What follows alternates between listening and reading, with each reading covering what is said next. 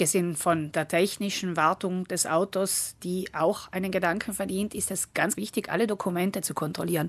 Wir hören alle Jahre wieder von Verbrauchern und Verbraucherinnen, die ganz unbesorgt in den Urlaub gefahren sind und dann als Souvenir eine Strafe mit nach Hause gebracht haben, weil nämlich entweder die Revision verfallen war oder die Versicherung.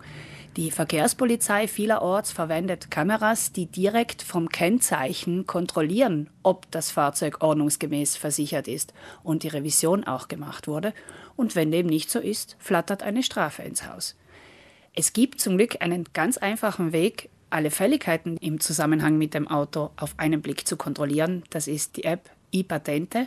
Dort sehe ich, wie lange ich versichert bin, wann die Revision zu machen ist und wie lange mein Führerschein gültig ist. Wenn jemand sagt, das möchte ich lieber nicht über das Smartphone machen, gibt es auch das Webseitenpendant, das ist www.ilportaledelautomobilista.it. Dort sieht man dieselben Informationen. Die App und die Webseite können im Übrigen auch verwendet werden, um den Versicherungsschutz eines jeden Kennzeichens zu überprüfen.